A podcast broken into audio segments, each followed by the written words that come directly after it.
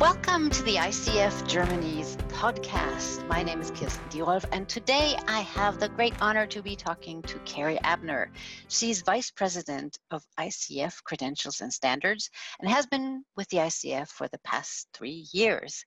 She came to this work from her experience with working with professional associations in the government and international humanitarian response field. We are so happy to have you, Carrie. Well, thanks so much for the invitation. I'm really honored and, and pleased to be part of today's conversation.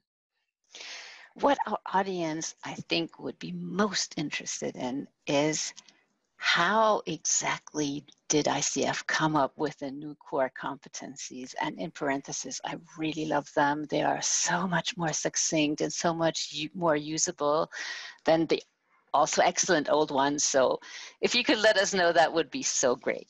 Absolutely, and thank you for those kind words. We're really excited about them too, and and really they reflect two years of intense research. So I'm so happy to be able to share that story because it's an important one. Um, I'll start by saying, you know, really in the field of professional association and certification, um, doing a job analysis like we did um, to develop the updated core competencies is really the foundational element of certification work. So um, a job analysis research um, is a pretty intense um, kind of process by which you understand um, in a very detailed way the important knowledge, skills, and abilities that an individual needs to have in order to be a, an effective practitioner. And that's in whatever professional field it might be, from a very technical type of uh, profession operator, for instance, all the way to a very complex um, communication oriented profession like coaching, that research to ensure that um, the credentialing or certification process is based on um, actual knowledge, skills, and, and abilities that um, the profession itself identifies as being critical or important um, to effective practice. That's so important to make sure that the credential um, is relevant and, and means something to the, to the field it's trying to serve. So this is something that we at ICF are very committed to. You know, coaching's not um, a centrally regulated field. Um, but the uh, the independent certification um, that the ICF offers is an important important way for coach practitioners to demonstrate that they are effective um, in their practice, that they have the ability, the knowledge, the skills, um, the experience to do coaching um, in a meaningful and effective way. So it's very, very important. And it's important too that that credential or that certification means something. So that's why ICF is so committed to this um, process of, of doing certification well and doing certification in a way that aligns with global certification standards the um, conducting of a job analysis we just completed um, this last round of job analysis um, just this past October. Um, we announced the updated core competencies in November of 2019. And again, it was a very long and intense research process that culminated um, over the course of 24 months. So it took two years to do this research with the field. Um, and it included a number of really important steps. So we, we listened to coach recordings and we conducted interviews with um, expert coaches. We conducted a series of um, in-person two-day workshops, um, three of those over the course of the research.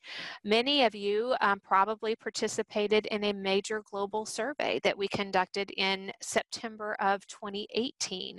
It was an intense survey and we were able to gather so much great data from that survey. Um, all of these steps were important to um, the the the ultimate outcome, which was a, uh, an updated reflection of what coaching practice looks like in the field um, and what we were able to, to reflect in the updated core competencies. So, as I know our audiences who are mainly German, I think we're interested in the nitty gritty details, if I may. Absolutely. so I can walk through that. You know, one of the things that I will mention is that, um, again, conducting a job analysis is an important um, effort, not just to do it once or to do it twice, but to do it regularly over the course of a professional um, a profession's evolution. So the last job analysis that we conducted in uh, was in 20 2008, excuse me. So it was about 10 years ago, and we were due to, to do another job analysis. We're supposed to do those about every seven years or so. So we were actually a little bit overdue for, for another job analysis. In the 2008 job analysis, they they conducted um, global research, which really just confirmed the existing core competencies. So there wasn't a, um, an update involved in that. When we undertook this job analysis, and we, we did it in partnership with um, research partners at HumRRO, which stands for the Human Resources uh, Research uh, Organization, and these partners are um, really, they have uh, a lot of expertise and experience working in um, professional certification as well as professional certification assessment. But they really specialize in those professions that require complex communications or soft skills um, that some, some might call. Um, so it's not just the technical types of skills and abilities and knowledge that somebody needs to know, but it's really the cognitive process that's happening behind the profession, right, or behind the professional practice. That's hard to get to, and HumRRO, they're experts in, in being able to peel back the layers and better understand what's happening within, um, in, in the cognitive space of um, uh, professional practices that involve complex communications like coaching. So we were uh, super thrilled to be able to partner with HumRRO. Um, we started out, the first phase of our research was really just exploratory um, discovery investigation. And what we did during that phase, we listened to a number of um, uh, recorded coaching sessions at all levels of, of um, credentialing, so ACC, PCC, and MCC by individuals who um, were affiliated with the ICF and some who were not affiliated with the ICF, so both members and non-members. We listened to those recordings. Uh, then our partners at HumRRO actually conducted um, interviews um, uh, semi-structured interviews with expert practitioners. Um, I think there was about 10 or so practitioners that they reached out to and had pretty intense um, interviews, um, hour plus uh, long interviews with those individuals. That kind of started, kind of that, that built some of the basic uh, building blocks of, of knowledge and understanding that really helped us um, better, better plan um, the rest of the research. So what we started out with our main primary phase was um, a, what we call a critical incident workshop.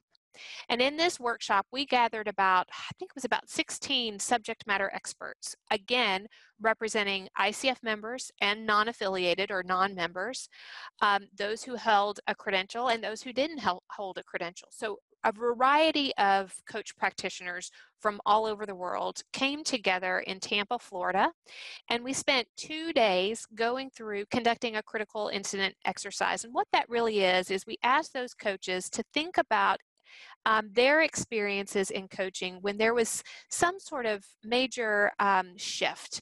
And it could be a positive shift or it could have been a, a shift that, that didn't go so well, right? Um, so we asked them to think about, contemplate, and write out everything they could to detail those types of experiences. What, what the context was, what the client was presenting, um, uh, what kind of skills they were using to navigate that that moment, um, that incident in time, and that created with i think they created um, about 300 critical incidents over the over the course of, of those two days, which was just exceptional. Um, it gave us such rich data on all of the different types of um, experiences that a coach might um, might experience in their in their professional practice and it was focused specifically on the the coaching session so it wasn't critical incidents and you know managing their business or something like that it was strictly in that that delivery of coaching. Well we took all of that information and we analyzed it over the course of several months and and um, kind of tried to start making some sense of it um, and then we pulled together a second workshop and this one was held in london um, with a new panel of subject matter experts a few crossovers from the first workshop but primarily new uh, panel of subject matter experts and again representing every kind of geographic um, region um, that the ICF is engaged in, so all over the world, um, every credential level, member and non-member. That was really important for us at every stage of this process. And um, based on the, the data that we collected in that critical incident um, uh, workshop, we came together to really uh, identify and articulate um, with that panel of subject matter experts what are the, uh, the key um, tasks associated with um, with with coaching? What are the key knowledge um, pieces that are associated with coaching?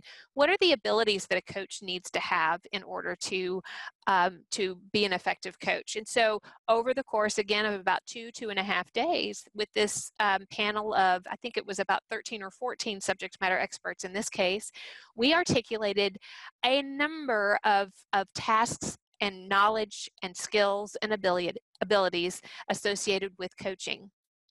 Again, really building off of the critical, critical incidents that were um, articulated in that first workshop.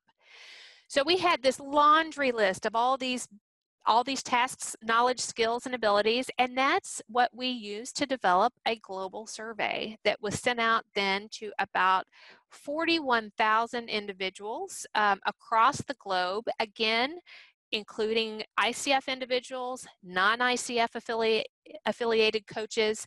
We also sent it out to some kind of allied professional associations um, uh, that, that include a number of coach practitioners within their associations. We wanted um, coach practitioners um, from all over the world to, to really respond to this survey and provide um, some critical insights on what is so important, what is core to coaching practice um, across, across geographic locations and really across the entire coaching profession, not just within the ICF realm. We wanted to be able to reflect what is crucial to coaching practice, not, not just what is crucial to ICF coaching practice that's important for us.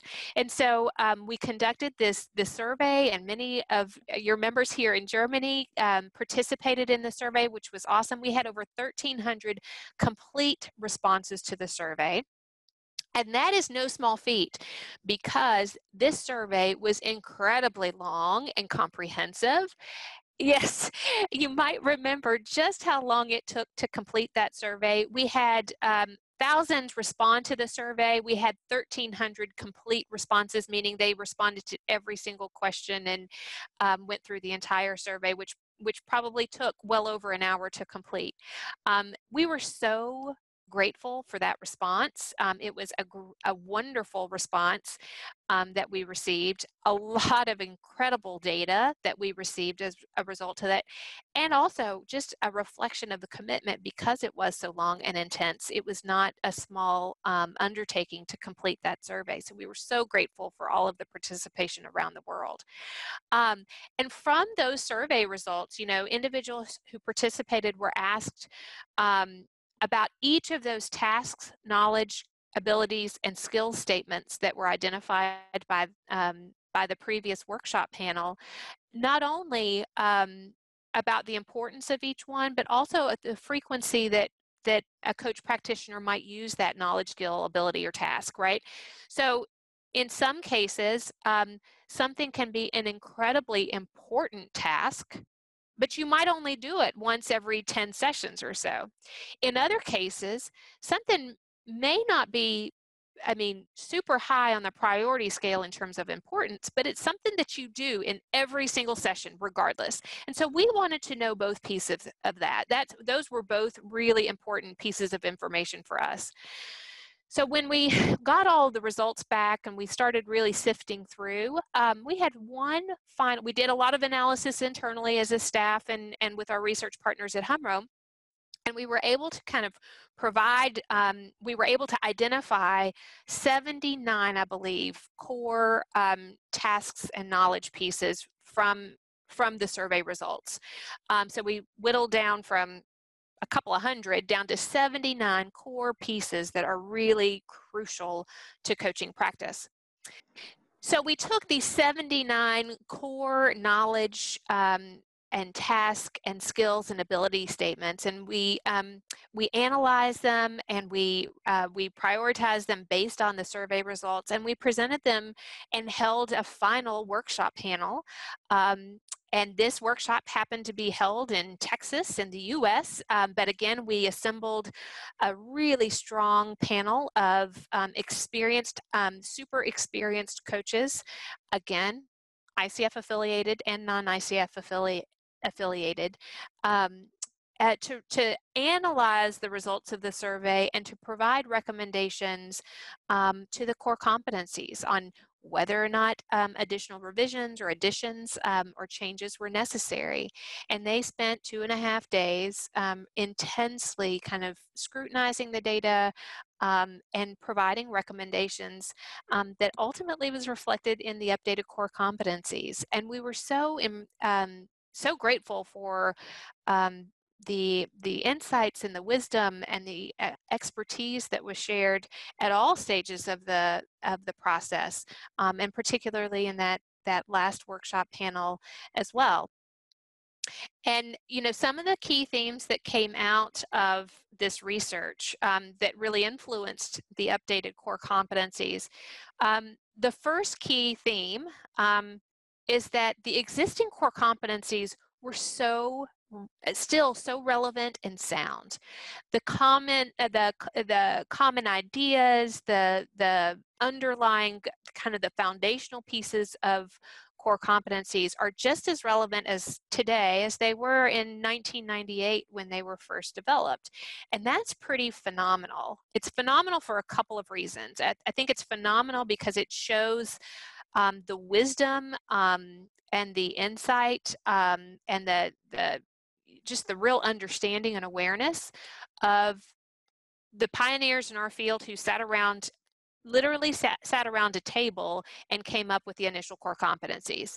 Um, it wasn't fancy research um, that developed the initial core competencies. It was it was a, an assembly of some extremely um, wise and experienced individuals who said, "This is what's this is what we're doing that is common to us. This is what is core to what we um, what we are each trying to do in our various parts of the world and our various um, kind of uh, you know areas of uh, of practice and it is so core and um, so that to me just is is I'm just blown away by what was set um, as the foundation in 1998 and its relevance still today. So that was the key theme, one of the key themes that came out of this research.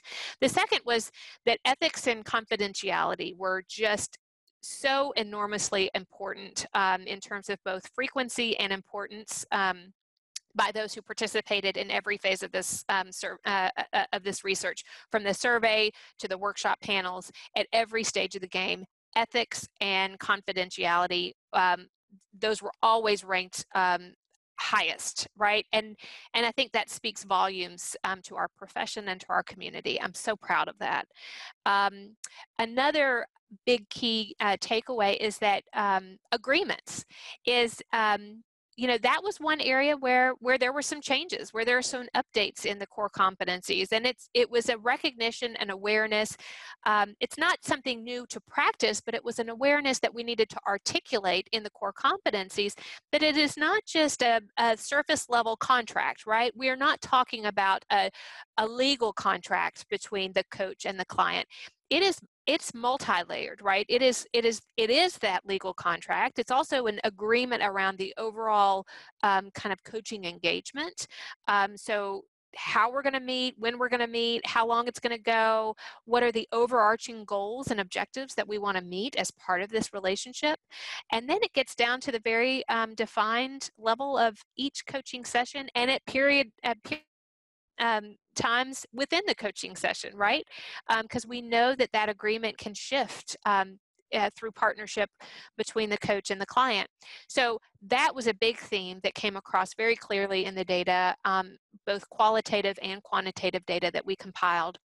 And, and I think that was an important addition to the core competencies that, that we articulated more clearly um, the, the different layers of the coaching agreement.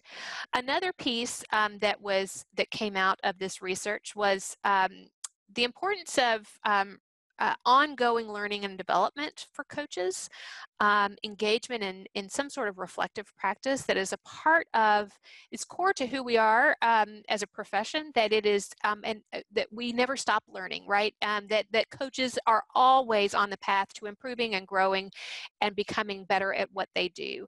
Um, so that was really great to see and, and um, uh, that was a big piece of a big takeaway and that you're seeing uh, now in the updated core competencies as well. Another um, theme that we saw in this research was the importance of context um, and culture and systems and understanding that both the coach and the client are not just what they bring to the session. Uh, they are so much more comprehensive than that. Um, and, and to be able to fully engage and to be able to um, uh, be able to have a, a effective coaching, um, we have to recognize that. We have to be aware um, of that, and and we have to be curious. That that curious mindset um, and respect and and understanding that that the client is um, more than the what that they bring to the coaching. That they are um, to be able to serve them in a holistic way means um, that we have to be aware of of kind of the larger system and context in which they find themselves. And reciprocally, we need to be aware that we are much more than um, than that as well. That we have uh, complex um, systems and contexts um, that we bring with us, um, uh, that coaches bring with them to the coaching session, and and to understand the dynamics at play there within that relationship is important.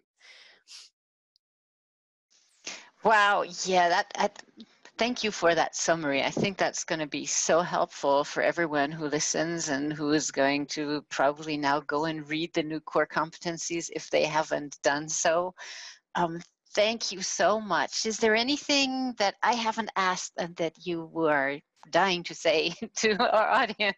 sure. A couple of things, really, um, that I'm so excited about. You know, one of the things that, you know, I, th- I think the value of this research um, is that it is, uh, we're not aware of any other coaching organization that has undertaken this level of research. And we are so proud of the intensity. It takes a long time to do it. And, um, uh, but it is so worth it is so worth it because it it makes the foundation of our credentials so much more solid and that just brings value to the credential that when somebody earns a credential they know that it means something that it's truly reflective of um, the field of practitioners around the globe um, and that it has been fully vetted by an organization like icf that cares so much about bringing value to that credential and to that credential holder and to the clients that they serve right? That it is a quality assurance piece. Um, so we want that credential to mean as much um, in year 10 of that credential holder's holding of the credential as it did on the day that they were um, awarded it. Um, that's really important to us. And, and this research and the approach to our research and using an evidence-based approach is really foundational to that. One of the things that we've re, uh, recently launched um, to be a, a, physical emblem of that value and credibility is a new digital badge, which I'm so excited about. Um, it's it's a way for you know one of the things that we know from our global coaching um, study is that the number one obstacle or challenge to um, coach practitioners um, are people who call themselves coaches and who haven't engaged in the rigorous training and the experience and the mentor coaching um, and the support um, that is so critical to to this profession and certainly critical to to coaching um, the digital badge provides a layer of security so an individual um, uh, who who earns a credential can claim a digital badge, and we're we're providing this through our partners at Credly Acclaim. Um, they can they can put their their new you know credential badge whether it's acc pcc or mcc um, share that on social media platforms put it on their website include it on their blog. And what it does it allows a client or a consumer of coaching or a friend or a colleague to click on that badge and it validates that that person a had to complete all these requirements in order to earn the badge. It also validates the the award date and the expiration date um, securely so that um, so that one who is engaging a coach can be sure that their credential is still up to date and in good standing. One of the one of the um, um, one of the challenges with using you know our our our just um, logos uh, that are just you know um, uh, image files is that you know they can stay up on a website they can be posted they can be actually taken fraudulently from websites and used, and um, the client may not know the difference. The digital badge provides that layer of security that I am um, up to date. I have I have taken the steps um, to earn this uh, this credential, and I am up to date and valid um, as a coach practitioner. And to me, that's really exciting. Another piece of really exciting news that I'm I'm so pleased to share, and it's so uh, it's it's so intimately kind of connected to this job analysis research is um, the same level of intensity and research that we have used to update the individual core competencies for coaching. Um, we're also taking that same process um, to develop team coaching competencies. Um, and that is super exciting work. That's being led by my colleague Joel DiGirolamo, who is the Director of Coaching Science at ICF. Um, and we have uh, just completed um, uh, a number of, of virtual workshops. Um, like um, the rest of the world, we, we quickly uh, shifted from a, an in-person workshop methodology to a virtual um, workshop methodology, but we were able to assemble team coaching um, experts from all around the world who were so generous with their time and their expertise and their wisdom and insights. And um, we have um, conducted a survey. So we have, um, as we say, uh, picked the brains of so many uh, knowledgeable people around the world to understand better what is what is really critical to team coaching above and beyond um, those foundational one-to-one in, or individual uh, coaching core competencies and we will be developing um, competencies in team coaching that are designed to be integrated with and aligned with the, the the ICF core competencies and, and really build on those um, to identify the, the key knowledge, skills, and abilities um, uh, that are really important for, for team coaching. Uh, so that is really exciting work that I'm, I'm pleased to share with you as well. And again, that's being led by my, my colleague Joel DiGirolamo. That sounds really fascinating. Is there anything else that is planned after the team coaching core competencies that you can share? I don't know. yeah, so we're still trying to, to decide what you know that next step is, um, and we will be um, sure to announce that when we when we have that next step. But we're just really thrilled. You know, this is mm. the um, the first real time that we'll have um, a kind of commonly understood and, um, and recognized competencies for team coaching. It's an emerging field. It's such an important field of practice. Um, but what we found in some of our early research is that there really wasn't any universal understanding, definition, or um, kind of common understanding of what team coaching practice looked like at a, de a defined level. So we're really excited to be able um, that contribution to um, to ICF and to the to the entire team coaching profession. That sounds really, really interesting. Thank you very much. I think we have a level of detail that we now can, with that information, we can claim, yes, the ICF really is partner for the highest quality in coaching worldwide. So thank you so much, Carrie, for being with us today. Thank you for having me. It was a real pleasure. I appreciated the opportunity. Thank you.